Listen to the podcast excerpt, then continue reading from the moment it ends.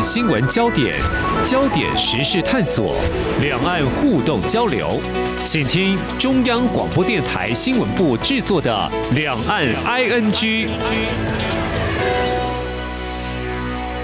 听众朋友你好，我是黄丽杰，欢迎收听两岸 ING 节目。政策变动的影响，相信上个月呢，中国大陆无预警对台湾两千四百五十五项产品进行了贸易壁垒调查，引发是否终止两岸 ECFA 呢，让业者应该是难以心安哦。那么。可能会终止吗？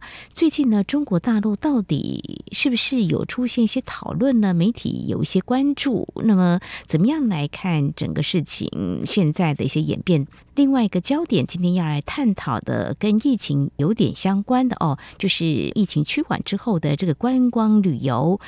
我们今天重点要看中国大陆的年轻人风行。所谓的一种叫特种兵旅游的 哈，这个看起来这个字面上会觉得，嗯，必须要有好体力哈，呃，然后到底是什么样的旅游形式呢？另外呢，接下来这个话题其实跟即将来的周末假日母亲节是有一点点相关的哦。我们都会想说送妈妈什么样的礼物了？其实，呃，要当妈妈并不容易啊，因为不婚啦、不孕啦，现在都成为时下的难题。谈到这个冻卵，嗯，总是有一些想要为自己。的未来做一些安排，台湾政策是开放的哦。提到这个，我们举一个在两岸走红的艺人林志玲，她婚后两年，去年四十七岁就升格当妈妈，她就是先冻卵，那之后呢，她还是可以圆梦的哦。嗯，倒是呢，最近中国大陆呢。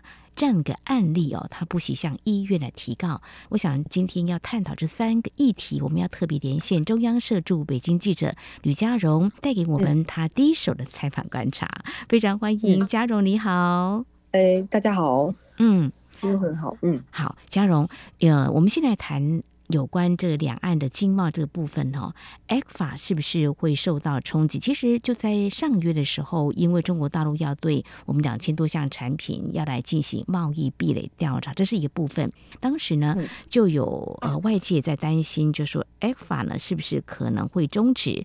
我们的官方是认为大家不需要太过担心，如果真的有的话呢，我们也会有应应机制。倒是中国大陆内部，我们想说都一个月的时间。那中国大陆内部最近是不是有一些讨论呢？是不是有专家学者提出他们的看法？这个我们都很担心。如果官媒有这样的讯息的话，会不会可能就是一个预警啊、预告啊？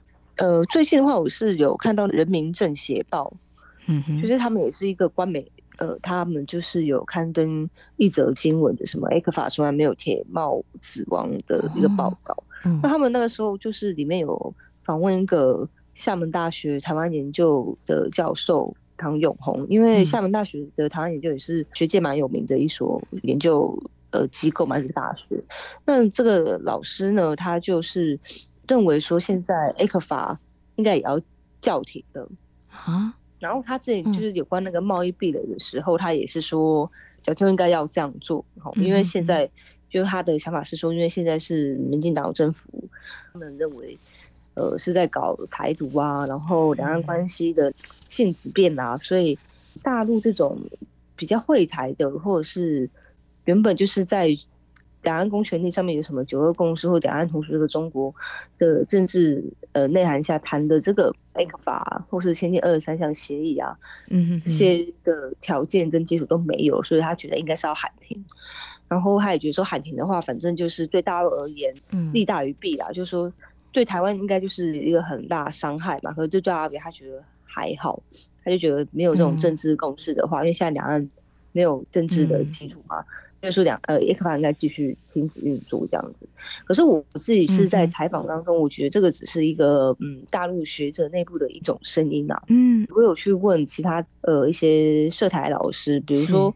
上海中亚研究所的包神科老师，他就认为说，其实这个调整跟改变其实是要非常的小心跟谨慎。然后他认为说，ECFA 他不会中断，因为呃，ECFA 他说他觉得是一个呃也很有助于两岸融合不能就是说简单从政治上面去考量，他现在还是一个就是现在两岸关系比较紧张之下呢，嗯，唯一就是说还是可以让两岸的民众继续维持经济教育的一个重要的一个管道或一个途径啊，他是有点超越政治上意义的。然后他觉得这种要争取就是台湾民心的话，这种积极的优惠让利政策是不可少的。所以他也跟我讲说，就是说，呃，大陆内部也有很多声音。可是就是说，在政策调整，大陆的官方他们应该是还是会做谨慎的一些调查，嗯、或是做一些讨论，才去做改变。就是他们内部还是有一些声音，就是不同的声音的啦。嗯嗯嗯，是刚呃嘉荣提到，就是你看到是中国大陆官媒《人民政协报》刊登啊这个学者的说法，因为想说官媒嘛，呃总是会有一些讯息，是不是会所谓的先放空气啊，让大家啊、呃、先呃大概知道可能会有什么样的政策做法，嗯，但是呃我觉得你还非常的审慎，继续再去找就是涉台的学者来谈，其实这样的说法，其实在台湾。我们大概了解或认知，就是说，两岸的问题其实是还牵涉到政治的问题嘛，对不对？那如果中国大陆要争取所谓的台湾民心的话，这样子就贸然中断的话，而且民进党执政，如果说从蔡英文执政二零一六年到现在，那么也已经接下来明年就要。在进行总统大选了，所以中国大陆应该还是会审慎来处理的哈。嗯，毕竟呢，两岸的经贸其实这还蛮重要的，特别是中国大陆的这个经济的发展，特别是在三年疫情过后，大家从数据看来是不无冲击。那台湾相信在一些产业方面的供应链跟中国大陆的经贸还是很紧密的啦。我想要说喊停就喊停，我们相信。中国大陆还是会审慎的。那么谈到这个 ECFA 呢，是二零一零年的时候，当时啊由我们中华民国政府台湾提出来，二零一三年的时候，呃，其实就有这个关税都降到零了。所以说，如果真的终止的话，被影响的产品还蛮多，因为早收清单嘛，我们都清楚嘛，哈。对，嗯，那现在当然还要再看这关税贸易呃壁垒的调查的情况，也是我们未来要关注的。所以，呃，这是在呃目前你所看到中国大陆的确是有一些学者有提出他们不同的看法，所以他们也会跟台湾一样。台湾其实是有政治立场不同啦，就会有不同的观点。中国大陆也是有某种程度的空间可以看到，其实有一些学者还是会提出他们的观点，不会说一言堂，不至于都是这样。我觉得是不至于啊，还是有不同的一些意见啊，只是说是怎么把它实行变成政策吧。我们会觉得说，哎，是怎么一个讨论的？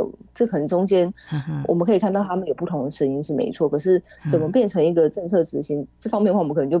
比较不明白嘛，因为其实两岸制度不同了，是，只是说这边还是有鸽派的声音的，就是说，哦、看他们的有位老师的人说，民进党政府就是在搞台独啊，嗯、或者什么的，或者是勾结外部势力啊，就是一个老师的想法是这样，可是真的是吗？这个我觉得是可以再做审慎的一个研究吧。然后就是北京这边的怎么看这个定性？那的确，如果在他们。的想法的话，我觉得还是要审慎思考啊，这个应该是啊，对，没有错，没有错。对，这个是一个很大的一个政策，如果真的要改变的话，嗯、对台湾而言，这现在两岸的经贸其实是还是希望能够呃好好的做交流嘛，这个我觉得很重要。所以要改变的话，的确要审慎啊。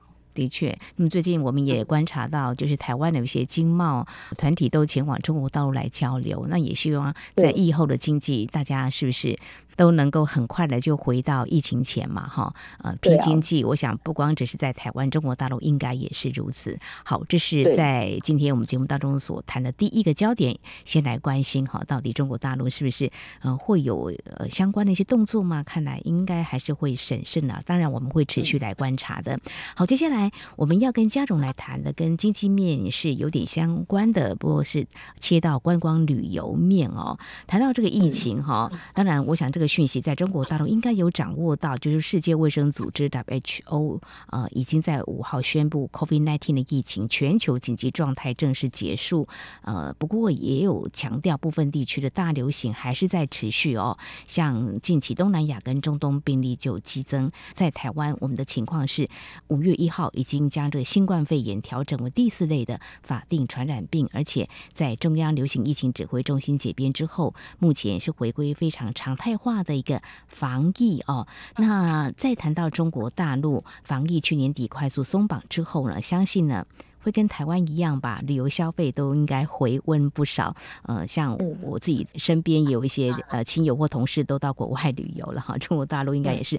那至于国内的旅游呢，嗯，中国大陆应该更是活络吧？像今年农历过年，他们好像就可以。回到家乡过年嘛，哈，还有刚结束的五一连假，官方公布的经济数据应该也都可以观察得出来。不过重点今天要谈，哎，年轻人的 新的玩法哈，在台湾其实年轻人 蛮喜欢到国外去旅游了，在国内的话，他们也喜欢像是。呃，揪一些人啊，背包客之类的哈。呃，我这段期间，其实过去两三年，我有机会跟一些旅游业者在聊。国内旅游的话，就变成深度旅游，不再走马看花。倒是中国大陆的年轻人，诶，听说有一种旅游很热门，就说叫特种兵的旅游。我刚刚就说了，这个字眼看起来。还蛮硬的，就是说很像军队的这个行军一样，到底是什么样的一个玩法？嘉荣，对，嗯，我自己觉得啊，他们可能之前疫情嘛，所以今年的五一假期就是比较特别，是说你走在路上嘛，就很多人，那那个人可能是家庭旅游，嗯，然后可能是大学生可以出来，因为之前因为清零政策嘛，有时候大学他们会被下说，呃，非必要不要出校门嘛，好，或者是说。怕说被弹窗嘛，所以你说家庭要怎么团聚在一起？嗯，就是没有办法嘛。所以这次五一假期黄金周，因为基本上这边来印的数量，我看那个官方的数据是百分之八十二趴的人都染疫过啊，所以他们就在这一次五一假期，我觉得是个很重要的一个旅游的观察点啊，消费的观察点。所以很多人都出来了，比如家庭旅游啊，或者是学生。有那些校外教学啊，都有出来，就是你可以看到，好像有点在回复以往，就是疫情前的那种生活的，或者是那种很长假期的那种样态的。因为之前就是因为疫情的关系嘛，大学生有的时候没办法一起出来嘛，所以我觉得那种特种兵旅游的心情就是 有点报复性的玩法。哦，那种就是有点像是穷游。嗯，以前我们比如说我那时候大学的时候，很多朋友啊会想要出国旅游。对，那因为大学生其实没有什么钱嘛，就是去国外的话就是很省钱的。比如说，呃，你要搭那种红眼班机啊，或者是比较那种要睡那种卧铺啊，然后 就是那种就是要说会坐夜班车啊，就刚好在夜班车可以顺便睡觉省住宿费啊。是像这样子的，我觉得这是一个，比如以前像台湾，比如说去国外一种旅游的形式，只是在这里的话。大学生哎、欸，突然有一个特种兵旅游，就是很想出去玩的那种感觉。哦、然后也的确是因为可能疫情的关系，嗯、大学生钱还是比较花费没有那么多嘛，嗯、所以他们就是这个特种兵留在今年的五一假期间会成一个热门的词汇。哦、我觉得就是他们很想高效率的去在很短的时间去好多地方。哇，一种报复性，然后要走得很快，很多景点就要拍照打卡之类的。对对对对对对。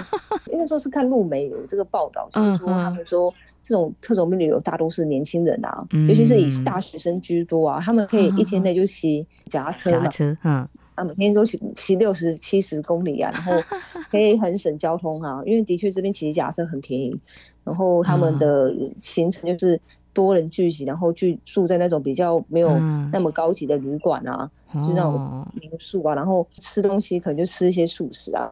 他们都是贪图去那去行程这样子玩，嗯，嗯，然后我自己最近就是晚上的时候，我会在那个北京骑脚踏车哦。我有时候经过那个天安门的时候，我就好像看到很多那种大学生就聚集在那边 哦。他们就坐坐在那边，可能是要等那种升旗啊，或是日出就可以去玩嘛。啊、对，就是因为我都是很晚去骑，比如十一点多、十一点多去骑脚踏车，你就会看到哎、欸，真的有些年轻人就是聚集在一些景点。嗯觉得可能反映说，就是之前疫情，我觉得是闷闷太久了，闷太久了，然后想要多出门啊。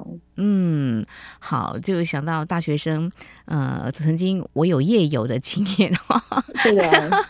那现在年轻人真的钱不多了哈，但有时候爸爸妈妈还是会赞助一下，但是总是觉得省钱嘛，有一些攻略吧，去哪里去哪里，我觉得对，这也是年轻人比较没有钱的玩法啦。所以你在中国大陆这边晚上可以骑 bike，是自己的脚踏车吗？还是像台湾一样也是共享单车吗？对对对对，哦，就会绕着故宫这样子骑一圈这样。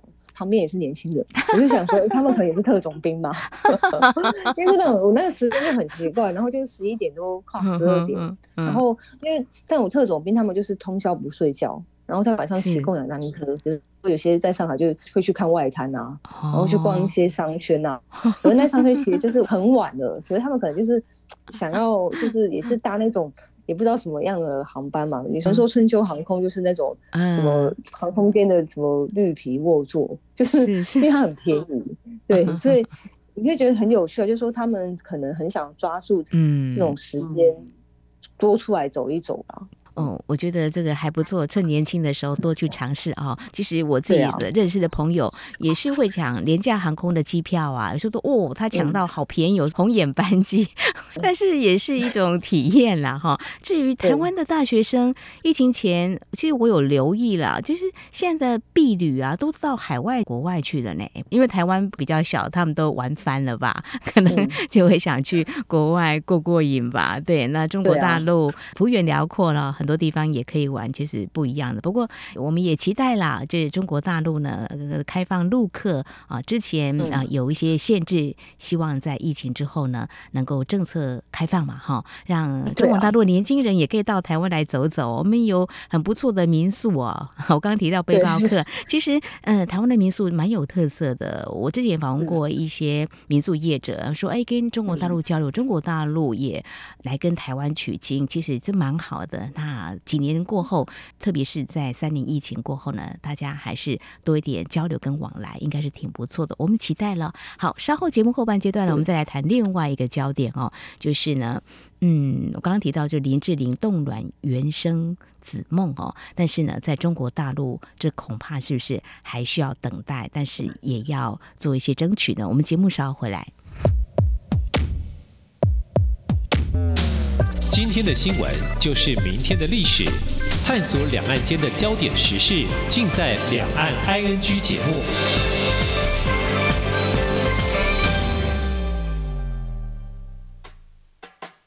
无限的爱向全世界传开，永恒的关怀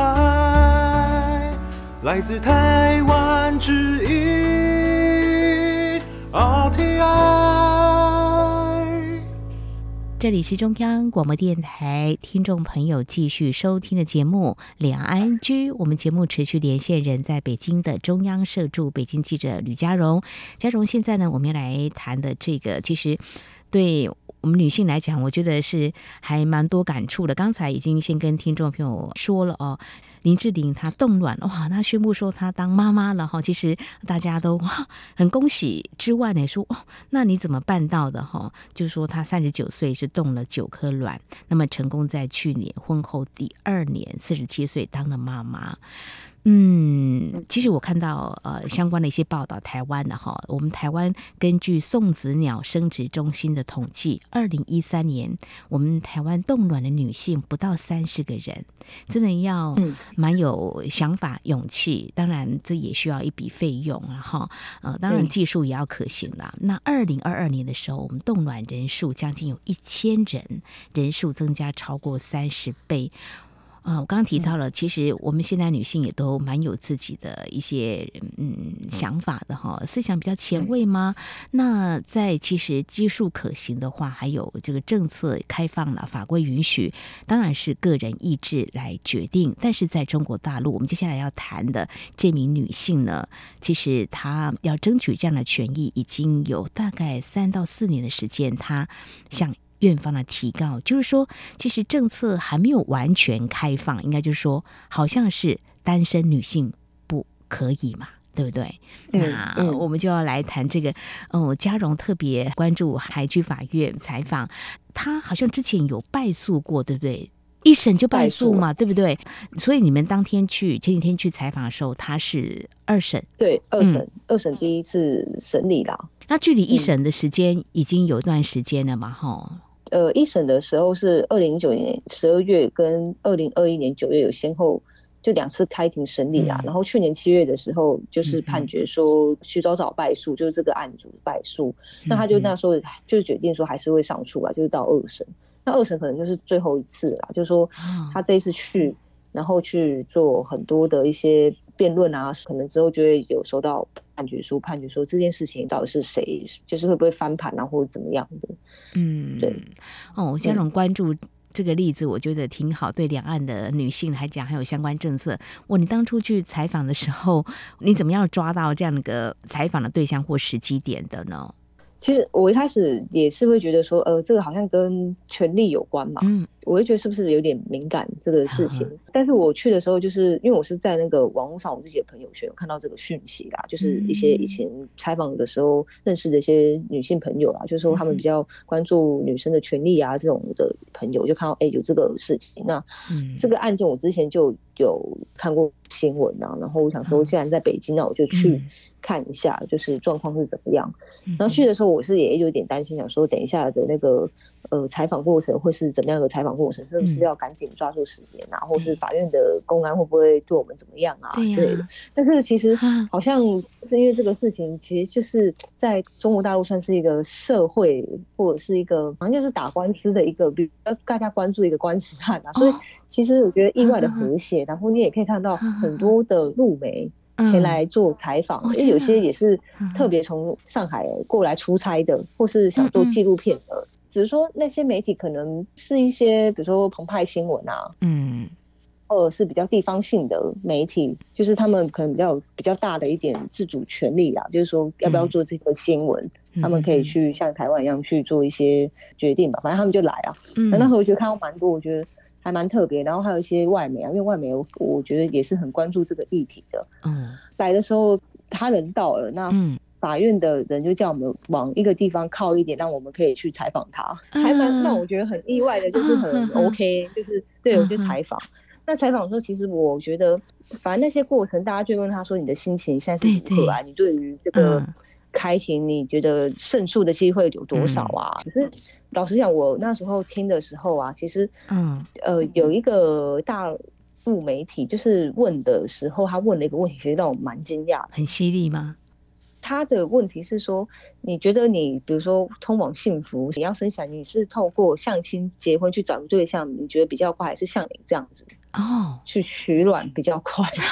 对我来讲，好像是有点，就是在台湾，于我来讲，我觉得是有点，这是有点歧视性的题目，还是怎么样的一个？我觉得。总觉得反正就是说，嗯，比较保守吧，吼，布水认为这是一个保守的一个想法好了。嗯，但是就是这边的媒体，比如说有些媒体啊，就是会问这个问题，那就是当事人徐早早，他要去面对很多这次的这种质疑，所以我觉得他蛮勇敢，非常勇敢。说我想，嗯对，我想网络上一定有对他质疑，说为什么你不赶快去结婚？对呀，为什么要去冻卵？为什么要要这样等等？对，嗯嗯，呃，对我来讲就是说他。挺不容易的，可是因为说实在，因为就是因为政经环境的变化真的很快嘛。嗯哼，那大陆这次人口哦也出现了负成长，也就是最近有面对那种人口生育的挑战。其实我觉得他们的政策可能会倾向一个松绑。对，因为我觉得这是大环境，然后还有整个经济条件就是跟以前都不一样，就是女生不会在很快的时候就是二十几岁就开始想结婚生小孩嘛，因为女生我们想要工作嘛。嗯。对啊，我们会有其他的一些人生规划嘛？那生小孩可能会慢慢的越来越摆在后面。嗯嗯嗯。那你说冻卵，它可能就是其中一个让我们可以保存，我们也可以之后有生育的一个选择，一个权利。我觉得他呃，徐早早本人他对于就是女性的权益，我觉得他也是觉得说这个是一个，就是希望我们可以由我们自己决定说什么时候可以生。那个自主的权益，我觉得他是很想要有这个诉求啦，也不见得要跟结婚绑在一起，对不对？你刚刚你说陆媒提问，对不对？其实就是这样啊。你看我们林志玲，志玲姐姐不就是这样吗？对啊，是。嗯，他们在这个两会政协是不是也有人提案，也有提案，也有提案哦，也有提案。然后国家卫健委他们的一些部门也在争取什么专家啊，对于单身女性冻卵的意见。然后或者是四川，比如说一些地方，四川，比如四川有发布新规，今年我觉得这个还蛮重要，就说那个单身女性，就是比如说离婚的女性，类似好像就是说，你就是未婚生小孩，你那个小孩也是可以绑户口啦。以前好像不行，对，其实简单来讲，那个政策好像是好像是这样子。然后他打的官司的那个诉求诉案，我也觉得挺特别，他就是以一般人格权去打。人格权去打什么？一般人格权，嗯，可能他觉得那个医院让他不能去冻卵这件事情，有伤害到他的一些一般人格权上的权益。哦，比如说医院会觉得说，你干嘛不赶快去生育啊，或者什么的？他觉得你不能够干涉我的这种自主啊。对，所以他们本身他们也去找很多什么伦理学专家，去找医学专家，去找法学专家，去讲说，其实冻卵这件事情。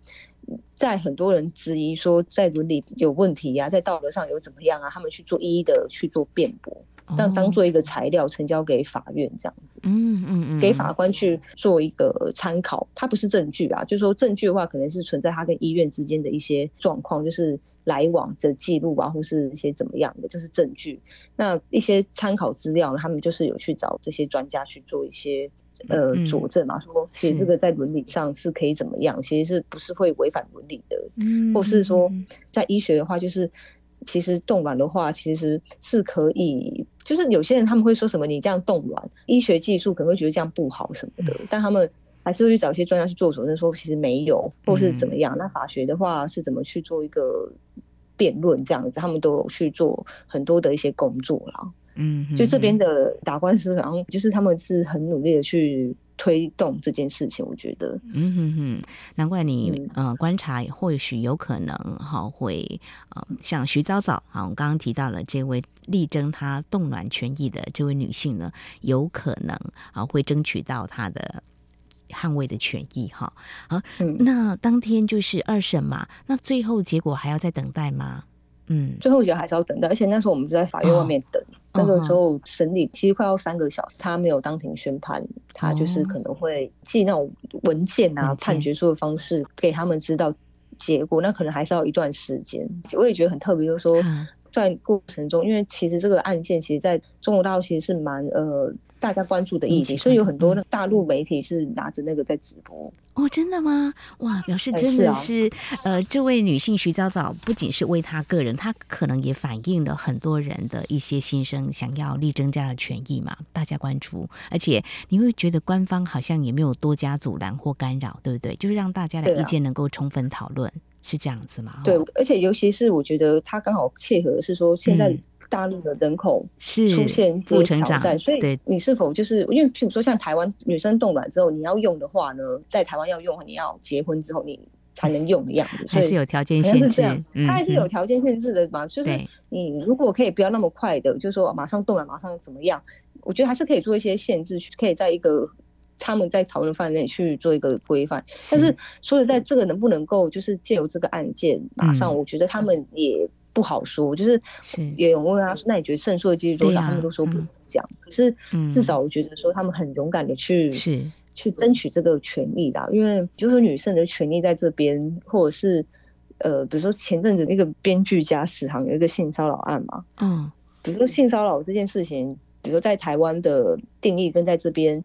构成的电影也不太一样啊，就说女女性的权利是怎么样，在两岸之间还是有些差异。那我以我是作为一个女性来讲的话，我会希望这边的环境可以对女生是更友善啊。所以我们从这里可以看得出来，中国大陆对于这样的法令要不要松绑呢？其实他们是务实来看。综合各项条件，可能会做一些调整。我觉得充分讨论是一件呃好事，我们是乐见中国大陆也会有这样子的给大家争取一些权益的一个机会。所以我们就持续来观察最后的结果。好，我们谢谢嘉荣。另外，在今天我们也特别关心了两岸的经贸，就是中国大陆真的可能不再会台吗？目前是有些学者有提出一些观点，但是有学者却认为这。改变要非常的谨慎。那另外有关中国大陆年轻人他们兴起特种兵的旅游也是蛮新鲜的。今天非常谢谢中央社驻北京记者吕佳荣带给我们这三个议题的第一手采访观察，非常谢谢佳荣，谢谢。嗯，谢谢谢谢谢谢。好，那么以上呢就是今天两岸 ING 节目，非常感谢听众朋友您的收听，黄丽姐祝福您，我们下次同一时间空中再会。